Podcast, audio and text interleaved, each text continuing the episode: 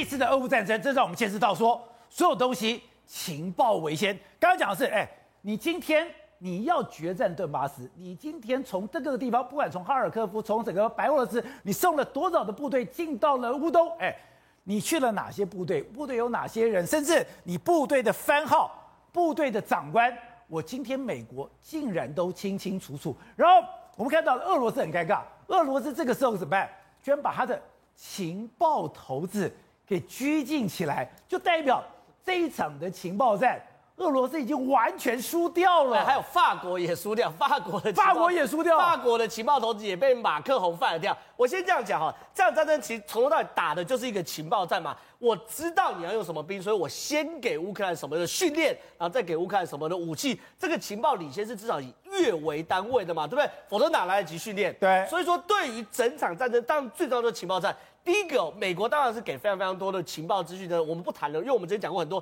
德国原来在里面也有很重要的角色。德国，因为德国，德国有情报站。第一件事情啊，德国不太想去惹恼俄罗斯嘛，对不对？所以明的给武器啊等等都不能。可是德国的情报当然很厉害，以前东德西德他们在搞情报的时候也是最厉害的一批。结果呢，现在发现德国竟然有一个叫做巴特艾布林雷达，这个雷达就在德国跟奥地利的交界这一边。就这个雷达厉害到什么程度？它可以监听全世界，它只要设定一个位置或一个国家，它就监听那个位置跟国家所有电话、传真、电子邮件，所有只要有 IP 的东西，他全部都把你吃下来。难怪那天俄罗斯几个小兵在通话，俄罗斯的小兵说：“我要不要杀这个平民？”跟上级请示。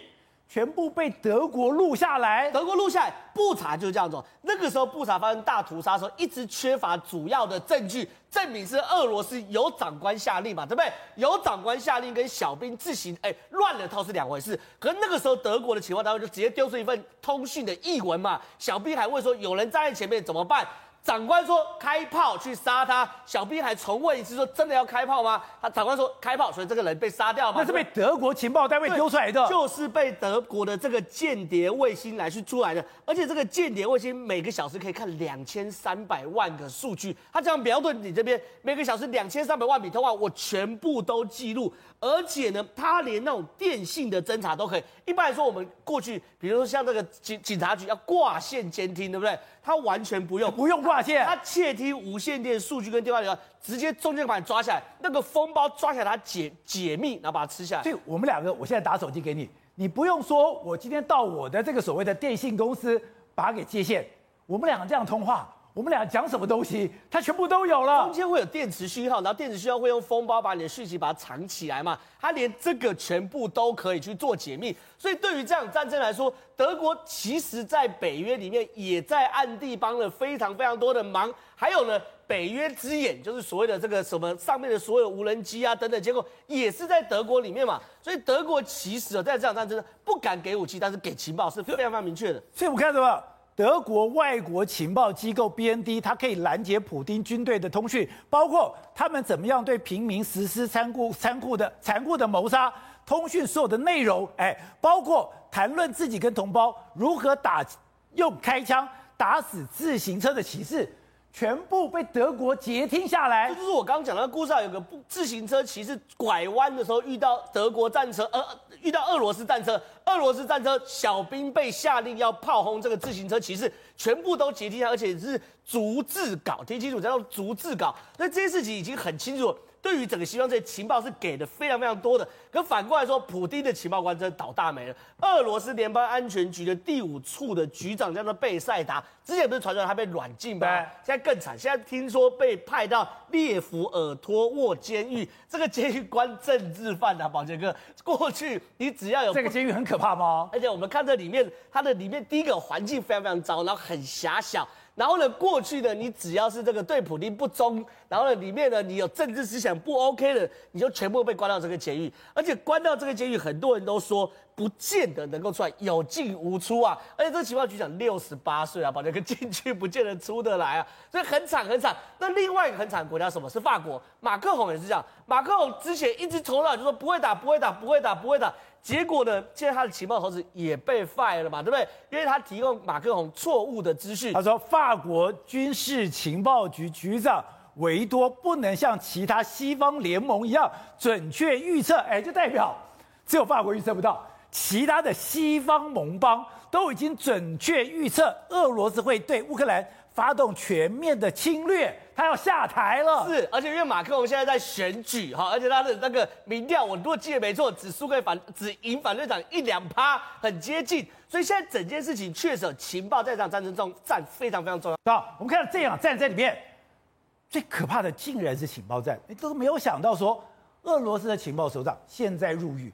现在法国的军情局局长要下台，因为所有的预测说俄罗斯会开战，只有你以为，难怪马克龙每天打给普丁，结果没有用，结果马普丁根本不理不不理马马克龙，所以马克龙在这边在前期的时候穿梭一大堆，但是并没有办法改善事情。好了，但是这次我们在看到所谓情报战的概念，跟我们以前旧的情报战其实完全不一样了。他这不是只是对人的情报，从空中从科技各方面。这这一场战争其实会跟会会有很多地方会一定会一定一定会有很多让我们有启发的地方，比如最简单一件事情，光是光是俄罗斯的坦克部坦克部队坦克大军，你看他从从北往南移动，就是要守住顿涅茨顿涅斯克这些地这些地方，可是，在平原上不攻击，对不对？在马路上不攻击，对不对？等到你进来之后，一个个都是火把。为什么一个个都火把？哦，所以说我们刚刚看到的。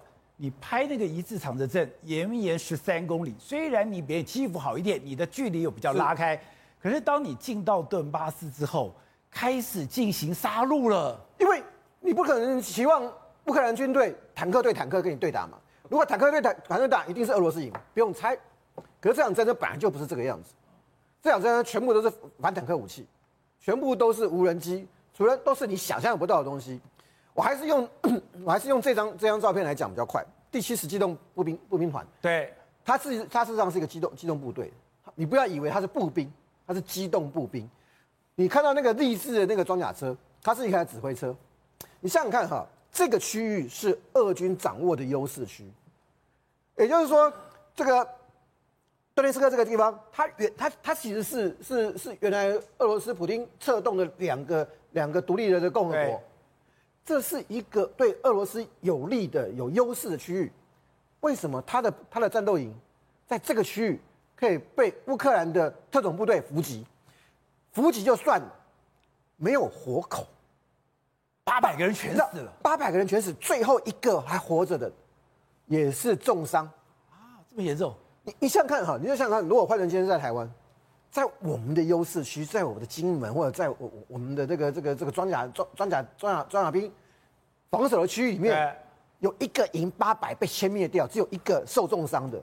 这更可怕的是，他怎么被歼灭的？不知道怎么这样进去的？如何接近的？都不知道。你现在看不出来，因为你是因为乌克兰这边公布了，你从装甲车你知道它一定被炸翻了。你从从你从，因为整个是一个草原草原地形，你从尸体上面你可以知道他们有被烧灼，他怎么被攻击的？在俄军的优势区，他不是已经控制了这里这个地方吗？乌克兰乌克兰的特种部队怎么进得去？这这个是这靠的是什么？是天空？是情？是哪一种哪一种情报？好，这只是其中之一而已。第二个，其实，在战争初期的时候，二月二月初的时候，在进攻基辅的过程当中。我们看过俄罗斯的坦克被这个乌克兰军、乌克乌克兰乌克兰守军的这个反坦克部队炸毁太多的坦克。对，他用他用这种便宜的反反坦克武器对你的坦克。俄罗斯把坦克今天拉下来，这个地方固然对坦克坦克坦克坦对坦克车来讲是有利的，可是它也一览无遗。如因为你你看不到，因为乌克兰不是坦克车给你。它也许是无人机，它也许是是单兵单兵的这个反坦克武器。乌俄罗斯到底要面对的是什么？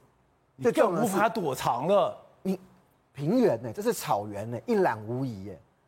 你为什么为什么你会看不到你的敌人？它一定发生在我们看看不到的事情。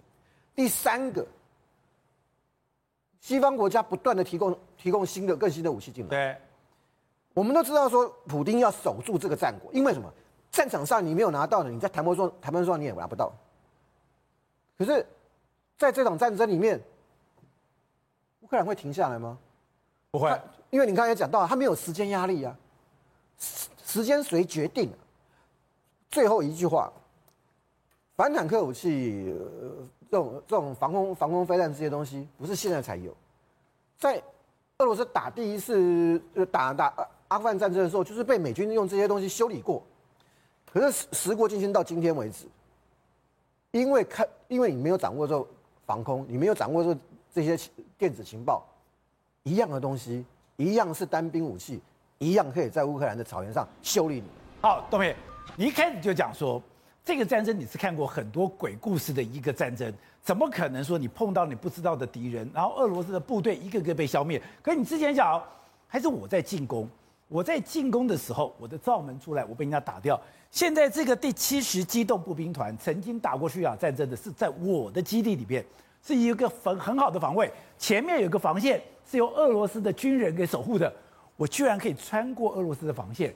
进到第七十机动旅，然后把这个第七十步机动步兵团全部给消灭，这才是可怕的鬼故事吧？你记不记得上呃大概一个礼拜前吧，有两架直升机越界到俄罗斯的境内，油弹库去把油弹库炸毁了。请问这两个直升机是怎么飞过去的？不知道，他要飞去的地经过的地方都是俄罗斯控制的，对，怎么飞过去的？所以这个战争里面有太多我们现在不知道的事情，太多了，啊，可能要等到战争结束之后，很多事情才会清楚。对，啊，我们上上一个节目有讲过，这个美国军援乌克兰的这个清单，里面就有一些很诡异的项目，不知道是什么东西。不公布内容，不公布细项。那这个战争里面有太多东西，我们不知道是什么东西打的，关键在这个地方。包括那个，你说把七第七十机动步兵团是什么武器打的，也是个谜，怎么消灭掉的？哎，这是个机动步兵团，有八百人呢，怎么消灭到？八百人很多哎，一个不剩。是，怎么打的？现在没有人知道，没有人知道。